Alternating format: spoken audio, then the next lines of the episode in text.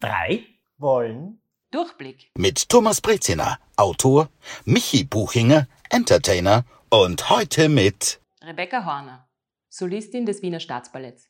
Ein Thema, das mich stark beschäftigt, Leidenschaft. Wir sprechen immer von Folge deiner Leidenschaft und so weiter. Und ähm, das ist leichter gesagt als getan. Wie findet man Leidenschaften? Sollte man sie zum Beruf machen? Ja, nein. Ich glaube, wir alle drei, die wir hier sitzen, sind Menschen, die sehr ausgeprägte Leidenschaften haben. Wir sind uns bewusst, was die sind. Aber ich möchte gern mal in den Raum werfen, wie habt ihr zwei eure Leidenschaften gefunden? Rebecca, fangen wir mit dir an. Du stehst seit vielen, vielen, vielen Jahren auf, äh, vor der Kamera, äh, auf der Bühne, in verschiedensten Funktionen, aber immer darstellend. Äh, wie findet man seine Leidenschaft als Kind? Du warst ein Kinderstar. Ja, also ich habe ich hab ein Hobby gehabt. Also ich habe, es hat, meine Leidenschaft hat, glaube ich, mit dem Hobby begonnen, mit dem Hobby Tanz. Einfach diese Bewegung zur Musik, die mich, ja, ich, ich konnte mich ausdrücken auf eine, auf eine andere Art und Weise. Und äh, im Laufe dieser Zeit in der Ballettschule hatte ich dann das Glück, von einem Casting-Team entdeckt zu werden, das für einen Film gesucht hat. Ähm, ich hatte keine Ahnung mit sechs Jahren, was ist ein Casting, was macht man bei einem Film. Äh, ich habe mir gedacht, ich schaue mir das mal an und habe dann festgestellt, das macht Spaß. Das ist irgendwie ist das, ist das spannend, das ist ganz was anderes, das hat mit meinem bisherigen Leben nichts zu tun und interessiert mich aber. Und dann, ja, dann, dann hatte ich Glück und wurde tatsächlich gecastet für die Rolle. Und dann hatte ich eine sehr schöne Zeit und mehrere schöne Jahre regelmäßig vor der Kamera. Und ähm, das waren große Fernsehfilme eigentlich. Das waren oder? Fernsehfilme, genau, mit Otto Schenk. Mein Opa ist der Beste und dann quasi die Fortsetzungsgeschichte, mein Opa und die 13 Stühle, wird auch noch immer jedes Jahr im Fernsehen gezeigt und das ist auch immer wieder schön, sich die anzuschauen und jetzt mit meinen Kindern sich die auch anzuschauen. Und die Zeit war schon sehr besonders und sehr anders als andere Kinder ihre Volksschulzeit verbringen. Mhm. Und ich habe aber diese, diesen Spaß am Tanz, den habe ich nie verloren. Also das habe ich die ganze Zeit parallel dazu gemacht und habe dann immer stärker den Drang verspürt, das professionell machen zu wollen. Und dann bin ich in die Ballettschule der Staatsoper gekommen und war eigentlich schon in einem anderen Gymnasium eingeschrieben. Also mit zehn beginnt die professionelle Ballettschulausbildung parallel zur Gymnasiumausbildung und die zwei Schulen waren gekoppelt. Aber ich war in einer anderen Schule schon angemeldet und bin dann durch Zufall, im letzten Moment bin ich dann dazugekommen. Und dann hat sich von heute auf morgen hat sich alles verändert. Also ich sollte nicht in, in ein normales Gymnasium gehen, sondern in das Ballettgymnasium. Und da hat dann, hat dann diese intensive, diese intensiven acht Jahre haben dann begonnen und ich habe eigentlich, ja, es war eine sehr anstrengende und sehr fordernde Zeit, aber ich habe trotzdem jedes Jahr mehr und mehr gespürt, das ist das, was ich gerne machen möchte. Mhm.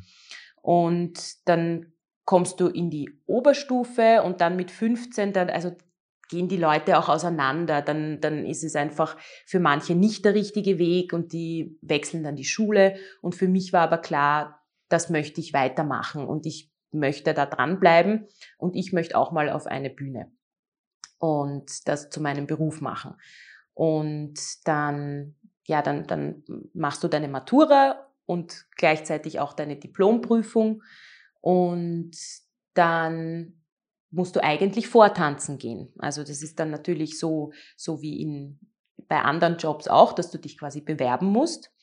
Und ich hatte das große Glück, dass mich die Staatsoper sofort engagiert hat. Und das war auch etwas sehr Besonderes, weil ich war die Einzige in meiner Klasse. Und alle anderen und alle meine Freunde und Kollegen, die, die mussten dann ins Ausland reisen und vortanzen gehen. Und das ist mir erspart geblieben. Und ich bin, bin noch immer sehr froh darüber, dass ich das nicht machen musste, weil ich, und das ist vielleicht schwer nachzuvollziehen, weil ich ja auf der Bühne bin und da bin ich schon sehr exponiert und ich, ich muss schon, ich muss schon äh, sehr selbstbewusst sein und gleichzeitig war ich aber nie ein Wettbewerbsmensch. Also das ist meine, meine große Leidenschaft, der Tanz, aber ich gleichzeitig wollte ich nie auf Wettbewerbe fahren und mich dort beweisen. Und deswegen war ich sehr froh, dass ich kein Vortanzen machen musste, wo ja sowas wie, wie eine Wettbewerbsstimmung schon, schon vorherrscht. Mhm. Und ähm, dann hatte ich äh, die ersten paar Jahre in der Staatsoper, die sind so dahin geplätschert, sag ich mal, weil ich bin aus der Ballettschule gekommen, habe mit einem super Diplomzeugnis absolviert und habe sofort meinen Job bekommen. Ich hatte quasi meinen Platz, als ich noch in der Schule war.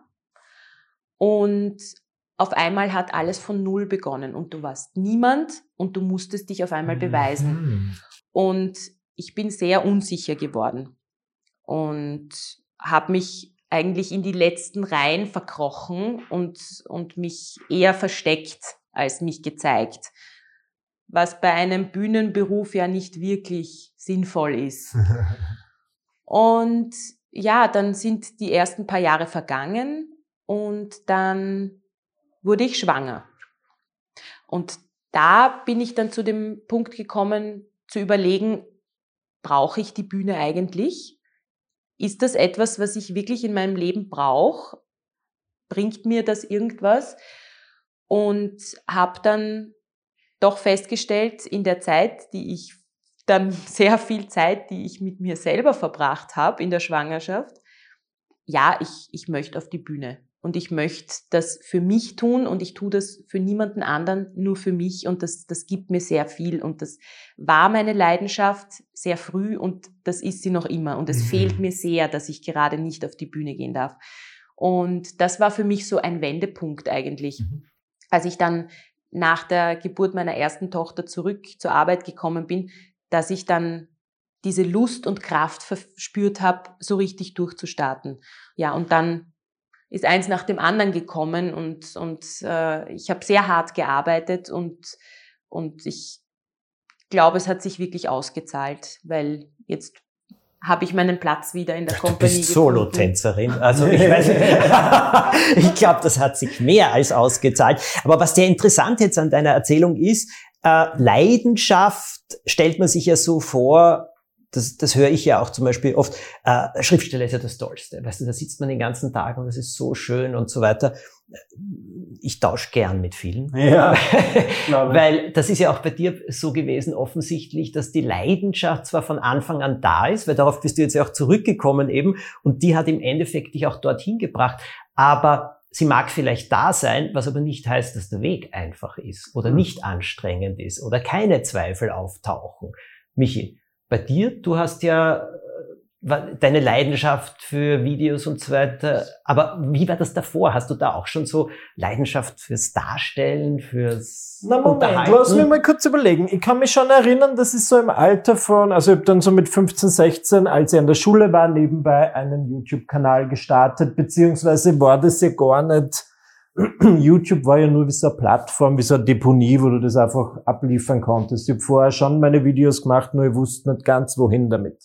Ähm, hatte ich das früher auch schon? Ja, ich war zwar ein schüchternes Kind, aber wenn so in der Familie der Familiencamcorder an war, hat sich schon irgendwie ein Schalter umgelegt und ich war dann irgendwie ganz anders. Das heißt, man kann schon sagen, ich habe da früh eine Leidenschaft erkannt. Irgendwann habe ich mich wohler gefühlt, so mit 12, 13 eher beim Schreiben, weil ich mir dachte, gut, da kann ich ein schüchternes Mäuschen bleiben und kann trotzdem meine, meine Gedanken rüberbringen, ohne da jetzt irgendwas performen zu dürfen oder zu müssen. Aber dann hat es mir doch wieder zum Video getrieben, einfach weil ich, ich, ich schneide gerne oder damals gerne geschnitten. Mittlerweile finde ich aber sehr anstrengend, aber das hat mir große Freude bereitet und es hat sich dann auch gut ergeben. Ähm, ich habe das weiterhin verfolgt, jahrelang, immer mehr so nebenbei als Hobby und dann war ja irgendwann diese Zeit, so 2014, 2015, wo man anfangen konnte, das auf YouTube zum Beispiel auch zu monetarisieren. Das bedeutet, es wird Werbung eingeblendet,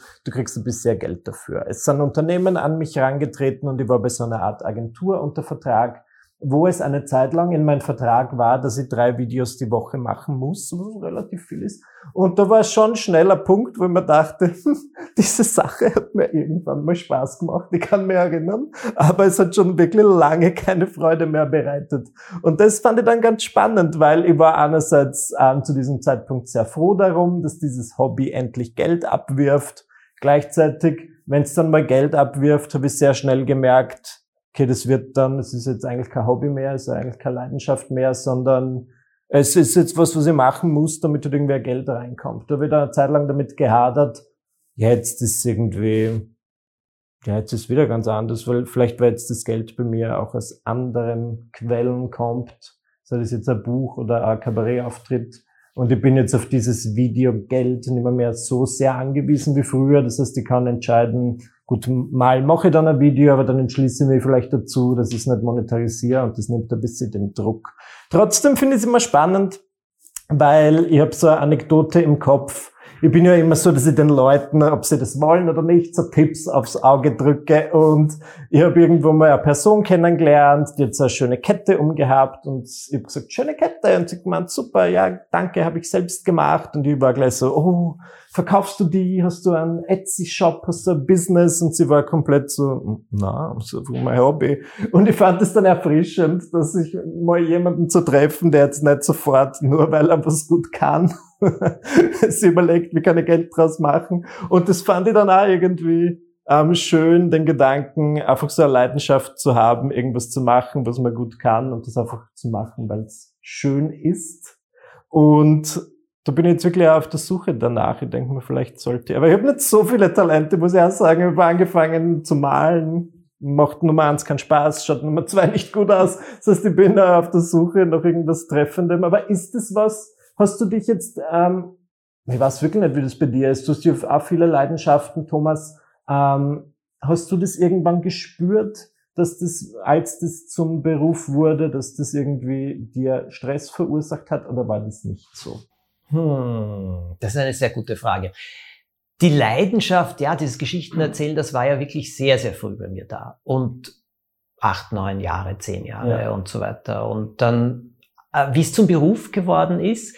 Ich war immer begeistert äh, davon, also immer begeistert, ich habe die Sachen begeistert gemacht, nennen wir es jetzt einmal so. Gleichzeitig äh, dieser Zweifel oder auch diese Angst äh, zu versagen oder es nicht gut zu machen oder kritisiert zu werden und vor allem auf eine Art kritisiert zu werden, die ich halt sehr persönlich genommen habe. Damals war ich ja auch wirklich 22, 23. Und das war, hat mich gebremst eindeutig gebremst. Ich glaube, diese Liebe und Begeisterung, etwas zu machen, war immer da. Und aber das, dieses, das, was du sagst, wie du es äh, mit dem Geldverdienen empfunden hast, bei mir war es mehr, schaffe ich das überhaupt? Kann ich diese Erwartungen, die da in mich hineingesetzt werden, erfüllen? Ich war sehr jung, ich habe sehr viel gemacht. Also ich habe fürs Fernsehen geschrieben mit Anfang 20 und äh, Regie geführt und die Leute haben mir das zugetraut, aber ich selber habe es mir nicht immer zugetraut, muss ich jetzt eingestehen. Und das war schon belastend. Ich glaube nur, so wie die Rebecca das erzählt hat, das habe ich jetzt sehr interessant gefunden. Ich glaube, Leidenschaft bleibt als Teppich drunter. Und das ist das Wichtige. Sieht man den Teppich immer? Nein. ich glaube, da legen sich verschiedene andere Sachen drüber. Manchmal Leintücher, Tischtücher oder sonst was oder manchmal sogar andere Teppiche. Ja, wirklich. Ich verstehe die Teppichmetapher noch nicht ganz. Okay, die Leidenschaft ist unter dir der Teppich, auf den ja. du gehst.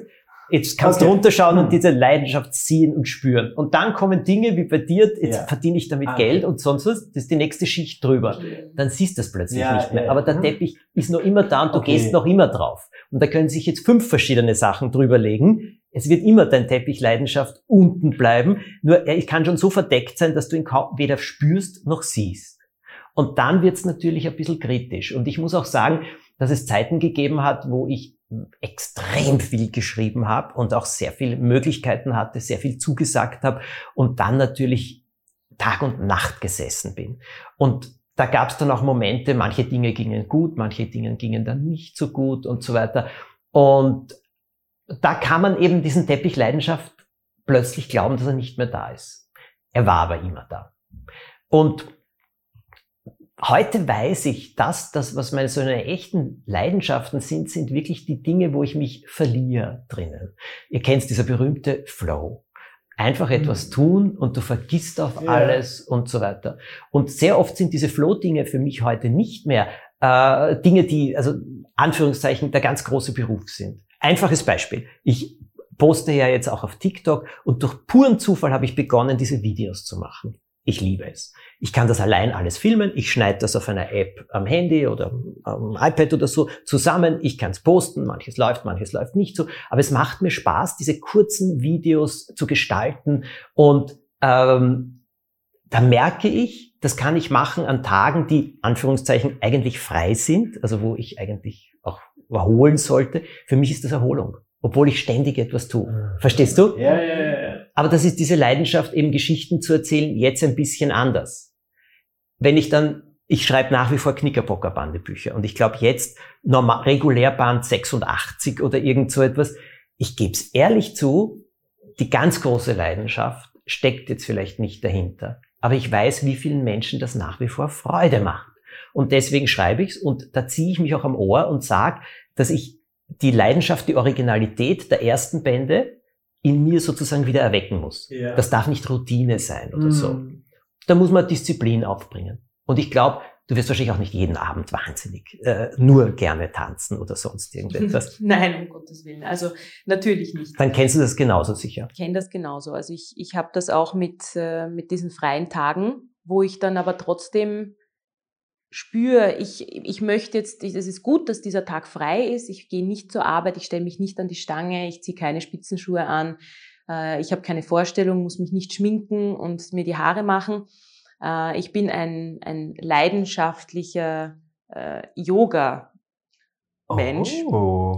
und habe da einen schönen Weg gefunden, etwas für mich auf, auf beide Weisen zu tun. Also es ist sehr meditativ für mich. Es ist etwas, wo ich wirklich zu mir selbst finde, wenn ich gerade einen vollen Kopf habe mit von der Arbeit, von zu Hause und einfach sehr viel um die Ohren, um ein bisschen abzuschalten. Und auf der anderen Seite tut es auch dem Körper gut. Also es ist wirklich ein rundum Wohlfühlpaket, das ich mir dann selbst gönne. Und dann habe ich auch was getan, so wie du, so wie du sagst. Also das macht mir unglaublichen Spaß und ich habe trotzdem die Zeit gut genützt.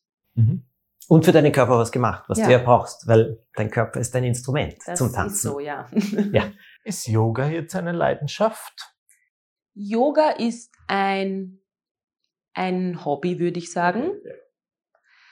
Aber gleichzeitig eben, weil diese, dieses Meditative ist es auch eine Notwendigkeit. Ja. Also es ist ich weiß nicht, ob ich sagen würde Leidenschaft, weil ich, ich würde jetzt nicht alles dafür tun, die ganze, ah, also ja. alle, alle Asanas zu lernen, die es gibt. Aber ich weiß, es ist notwendig für mein, für mein Wohlfühlen und ja. für, für meine mentale Gesundheit. Und manchmal habe ich auch gar nicht so viel Lust darauf. Ich weiß aber, dass es mir danach immer besser geht mhm. als davor. Egal in welchem Zustand ich bin. Und deswegen zahlt es sich aus. Aber ich glaube, da hast du jetzt auch wieder was sehr Interessantes angesprochen. So, ich bin, meine wirklich einzige ganz große Leidenschaft ist es, Geschichten zu erzählen. In welch, auf welche Art auch immer.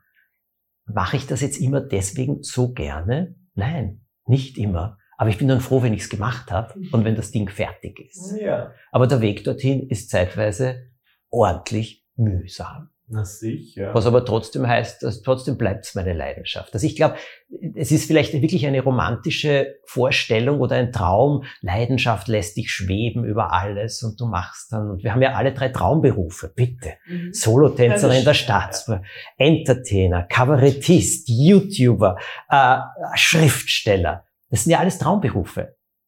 Ich glaube nur, nach außen hin schauen sie oft romantischer aus, als sie in Wirklichkeit dann sind. Weil im Endeffekt Mhm. ist es auch äh, trotz aller Leidenschaft Knochenarbeit. Bitte nach dir, Rebecca.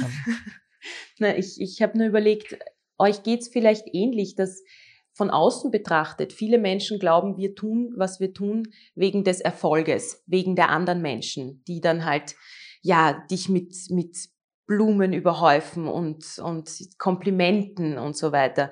Äh, aber dass für uns eigentlich der Weg das Wichtige ist. Also ich ich stelle das jetzt einfach mal so in den Raum. Diese der Prozess, das ist das, was uns antreibt. Es ist, natürlich ist es sehr schön, dass deine Arbeit gewürdigt wird und ich meine, sonst macht es auch keinen Spaß irgendwann mal. Ja, Mhm.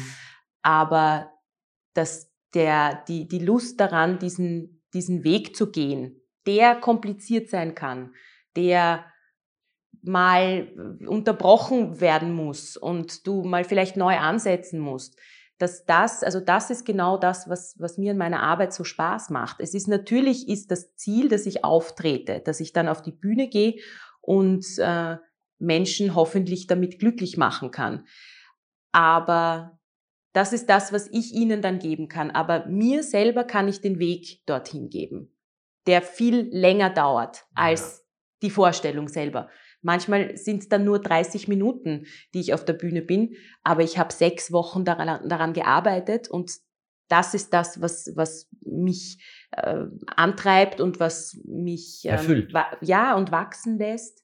Und ähm, ja, also Michi, was wolltest du? Ich habe generell eigentlich eine Frage. Was, wie definiert man Leidenschaft? Was ist eine Leidenschaft? Ich meine, ich weiß es grundsätzlich, glaube ich, zu wissen, aber was, was sagt ihr? Was ist es? Ich will's tun, weil es mir was gibt. Aha, es ist etwas, was einem was gibt. Weil es mir was Ja. gibt. Und ich glaube, was die Rebecca gerade gesagt hat, das ist mir jetzt auch klar geworden. Leidenschaft, ich weiß nicht, ob ich es Weg nennen würde, aber es ist der Prozess. Prozess. Ja. Der Prozess des Geschichtenausdenkens ist das, was ich liebe. Mhm. Das Geschichten hinschreiben, gestalten oder sonst etwas, Mhm. das kann mühsam sein. Das fertige Produkt, Fernsehsendung oder was weiß ich, Video, Buch oder so, das ist wieder dann große Freude Mhm. und Begeisterung. Aber es ist der Prozess. Mhm. Ähm, und das ist für mich noch ein bisschen was anderes als Weg, weil der Weg ist ja dann oft wirklich so die Knochenarbeit, wie ich es vorher genannt Ja, habe. aber also auch absolut genauso, wie du sagst. Für mich ist es der Prozess. Das ist das Wichtige. Das ist das, was mich wachsen lässt, das, was mich reflektieren lässt, was mich äh, vielleicht meine Meinung ändern lässt über viele Dinge, über mich selbst, über, über das, was ich gerade tue. Und ähm, ja, das, das finde ich einfach sehr wichtig für die, für die eigene Entwicklung auch. Wie, wie siehst du Leidenschaft? Na, ich glaube, ich sehe es eh so. Natürlich, es sind mir eher so Worte eingefallen wie die Flamme und das, wofür man brennt und so weiter, weil es kommt irgendwie aufs Gleiche. Und ähm, für mich ist eine Leidenschaft etwas, was ich, ich werde daran nicht müde. Genau. Also ich glaube, es wird man nicht, ich, gut, ich bin jetzt auch nicht wahnsinnig alt, aber ich glaube, es wird man demnächst nicht raushängen, Leute zu unterhalten, ist einfach mein Ding, das fällt mir auch nicht schwer, dafür muss ich mich nicht verstellen. Das heißt nicht, dass es immer leicht ist, aber es, es fällt mir jetzt nicht wahnsinnig schwer. Wenn ich jetzt aber etwas machen wollen würde, was zum Beispiel, wenn ich jetzt sagen würde, ebenfalls, also es, es Ballett tanzen würde mir eher schwer fallen, sagen wir so, deswegen probiere Es ist nicht meine Leidenschaft, aber wir alle haben unsere Leidenschaften, kann man glaube ich so sagen, gefunden. Kann man mehr als eine Leidenschaft haben? Ja, glaube ich schon. Na, Ich glaube, du kannst eine Grundleidenschaft im Leben haben für etwas, aber ich glaube, du kannst schon äh, andere Leidenschaften haben. Also mir fällt jetzt ein Churchill, der Politiker, der große Politiker, der hatte eine Leidenschaft äh, fürs Malen und der war sogar richtig gut drin. Der hatte eine Leidenschaft fürs Schreiben. Man glaubt es ja nicht. Der Herr große Winston Churchill hat den Literaturnobelpreis gewonnen. Ah. Nicht für Frieden, nicht für Politik, also den Literaturnobelpreis Ja. hat er gewonnen. Gut, ja, ich habe das auch nie glauben können, aber es ist so. Und der hatte Leidenschaft für Verschiedenes. Ich muss jetzt wirklich sagen, äh, ich versuche auch immer eine Leidenschaft noch für was anderes als Ausgleich aufzubringen. Ich finde nichts. Also nichts, was mich genau, also so reizt oder so. Und ähm, ich tue halt viel zum Ausgleich und manches äh, macht mir dann Freude, aber im Endeffekt alle Abstufungen von Geschichten erzählen. Also eben ja. TikTok-Videos schreiben ist ja. eine andere Art von Leidenschaft für mich, als am, Computer, also am Laptop zu sitzen und zu tippen. Das sind so ja. verschiedene Abstufungen. Und ich glaube, bei Leidenschaft geht es schon auch darum, äh, man will es, will es wirklich machen. Man will es wirklich machen. Und ja, wenn man dem so nachgehen kann und dann vor allem es zum Beruf machen kann oder es sich zu einem Beruf entwickelt. Und da möchte ich aber auch etwas dazu sagen. Ich kenne Leute, die dann ihre Leidenschaft in Abstufungen zum Beruf gemacht haben. Also der Sohn eines Bekannten von mir war ein schon als Kind begeistert, weniger für Kochen als für Gewürze und so. Der hat einem Geruch 50 verschiedene Gewürze benennen können. Ja. Und er hat auch gekocht und so weiter. Und dann hat er Just studiert. Nichts mit Kochen, nichts und so. Es hat ihn aber frustriert. Gleichzeitig hat er ein abgeschlossenes Studium gehabt. Heute leitet er ein Restaurant. Mit großer Freude. Super. Und hat, also die Leidenschaft ist da, aber in einem anderen Kanal, als man sie vielleicht gesehen hätte. Mhm. Also ich glaube, da gibt's eben dann verschiedene Formen, wie man es, äh, wie man das einsetzt. Das finde ich gut. Würde ich so unterschreiben. Bin auf der Suche nach irgendwas anderem. Nach einer anderen Leidenschaft. Aber es muss eine Snacks. Leidenschaft sein. Chick. Keine Ahnung. Ähm, es muss eine Leidenschaft sein. Ich meine, man braucht ja nicht unbedingt jetzt mehr als eine. Unterhalten ist eh schon sehr breit. Ja. Und Geschichten. Ja. Und dann. Finde ich auch. Und vor allem, wenn man, wenn man die Möglichkeit bekommt, das auch zum Beruf zu machen, ja. dann nimmt das ja auch sehr viel Energie und Kapazität. Also so eine Leidenschaft, das ist ja dann wirklich Knochenarbeit. Und ähm, also ich rede jetzt nicht nur von meinem Job, der halt wirklich sehr physisch ist, sondern von euren natürlich genauso. Und äh, ich, ich glaube, ich weiß nicht, ob dann wirklich so viel Platz ist für eine andere Leidenschaft, die genauso schwer wiegt. Also mhm. ich, ich hätte keinen Platz dafür. Ja. Ich hätte keine Zeit und keine Energie und ich glaube, das ist, da fällt mir jetzt ein Beispiel dazu ein. Das, was du sagst, das ist mir einmal passiert. Ich, wenn ich in London bin, gehe ich ja so wahnsinnig gern ins Theater. Und das wirklich, das ist für mich so erfrischend, so bereichernd und alles. Und es gab eine Zeit, als ich das Kinderprogramm Okidoki entwickelt habe. Das waren eineinhalb Jahre, wo ich Tag und Nacht dran gearbeitet habe. Und dann war es endlich heraus, es war fertig, es ist auf Sendung gegangen, wir haben uns gefreut, wir waren stolz, was wir gemacht haben und alles. Und dann konnte ich auch wieder nach London gehen und denke mir, ah, endlich ins Theater gehen. Und ich sitz dort und schaue auf die Bühne und denke mir, was machen die da?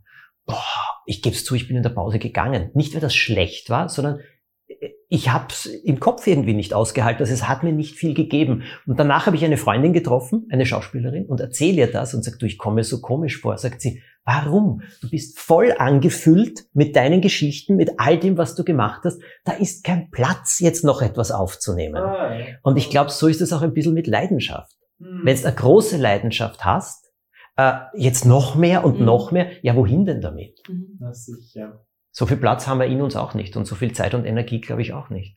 Ich finde es nur immer eine romantische Vorstellung, dass ich sage, mit 60 schmeiße ich alles hin und dann mache ich Strandcafé auf und das ist meine eigentliche Leidenschaft, dann so ähm, Kaffeekreationen. Das kann man kombinieren, Michi, das kann man kombinieren. Äh, mir ist bekannt, es gibt einen Drehbuchautor, der ein leidenschaftlicher, ich glaube auch TV-Produzent und Drehbuchautor mhm. war und dem das dann alles gereicht hat, der ist nach Amerika ausgewandert, hat dort ein Café eröffnet und hat aber dort weiter Drehbücher geschrieben. Und er hat das geliebt und äh, hat das weiter gemacht mit allergrößter Freude und hat ein Leben gelebt, das, was ich gehört habe, ihn total begeistert hat. Und so hat er sich schön eingerichtet. Also ich glaube, man kann das alles kombinieren. Das ist schön. Aber weißt du, das ist so wie mit dem Schweinehund. Ich halte diesen Ausspruch nicht aus, den inneren Schweinehund überwinden. Na, wozu soll ich es dann machen? ist, ich meine, wirklich. Ja. ja. okay, manchmal müssen wir uns überwinden. Also so auch wie du gesagt hast, Rebecca, genau. beim Yoga. Ja, machen wir, und dann geht's. Ja, aber das ist ja nicht ein Schweinehund. Beim Endeffekt will man Yoga machen. Mhm. So. Und ich denke mir, wenn man was anderes machen will im Leben, ja, ich kenne Leute, die wirklich aus der Werbebranche und dann haben sie einen Bauernhof geführt plötzlich Oh. und sind ganz glücklich. Ja, es gibt alle möglichen Sachen. Leute, die ähm, eine andere Ausbildung noch gemacht haben später. Eine Bekannte von mir in London hat die Taxiprüfung mit 59 abgelegt. Weißt du, was das heißt, die Taxiprüfung in London? Du musst alle Straßen Londons auswendig kennen und 26 Prüfungen ablegen. Kannst du dir das vorstellen? Die hat das gemacht mit 56 noch. Und, äh, und die ist eine leidenschaftliche Taxifahrerin jetzt. Alles ist möglich, nur sie macht's aus Freude. Weil sie auch weiß, das kann sie noch viele Jahre machen, aber es macht ihr auch Spaß, wenn ich sie in diesem Taxi sitzen sehe und fahren sehe. Die macht das gern. Leidenschaft. Schön. Und ich glaube, es kommt wirklich darauf an, dass man das fühlt. Ich glaube, weißt du, was es ist, Leidenschaft? Das ist nicht vom Kopf her. Leidenschaft kommt aus dir. Irgendwo drinnen, aber nicht aus dem Kopf. Auch spannend. Ja, woher kommt es aus dem Herz? Ja, Ja, ja, dann? ja, das traut sich keiner sagen, aber es ist so, es kommt aus dem Herz. so. Sehr schön. Ja, sehe ich auch so. Oder, äh, wissenschaftlich, aus dem Solarplexus. Solarplex. Damit haben wir diesem Podcast noch einen äh, gehobenen Anstrich Ja. gegeben. Mehr, genau, ein paar lateinische Worte einfließen lassen. Hoffentlich sonst jetzt in Griechisch, weil sonst wird sofort jemand was sagen. Aber ich finde, wir haben sehr philosophische und interessante und überhaupt an, also Gedanken zum Thema Leidenschaft. Für mich war jetzt sehr Überraschendes dabei irgendwie. Für mich auch. Es war wirklich ein schönes Gespräch mit euch. Ja. zwei. Vielen herzlichen Dank, liebe Rebecca. An der Staatsoper kann man dich sehen in verschiedenen Produktionen, an der Wiener Staatsoper und auf Instagram, wenn man mehr über dich und dein Leben erfahren möchte. Richtig. Ein Rebhorn. Ein Rebhorn. Wie kommt man bitte auf diesen Namen? Ein ja, weil mein Rebhorn. Name war vergeben. Mein Name war vergeben. Rebecca Horner war vergeben. Rebecca Horner 1 war vergeben. Rebecca Horner 2, 1.0. Ich weiß nicht, was ich alles ausprobiert habe. Es waren alle Namen vergeben. Und dann habe ich überlegt, okay, es ist vielleicht eh nicht so schlecht. Man, man, kann ja, man kann ja ein bisschen spielen, ein bisschen herumspielen und seinen richtigen Namen trotzdem drunter schreiben. Und ähm, ja, irgendwie bin ich auf ein Rebhorn gekommen. Das ist gut. Das ist doch gut. So geil. Also bei ein Rebhorn kann man mehr erfahren. Wenn euch der Podcast gefallen hat, bitte, ihr könnt ihn abonnieren, dann gibt's jede Folge gleich. Und wenn ihr Themenvorschläge habt, dann schickt sie uns einfach zu, am besten auf Instagram und wir freuen uns aufs nächste Mal. Alles Gute!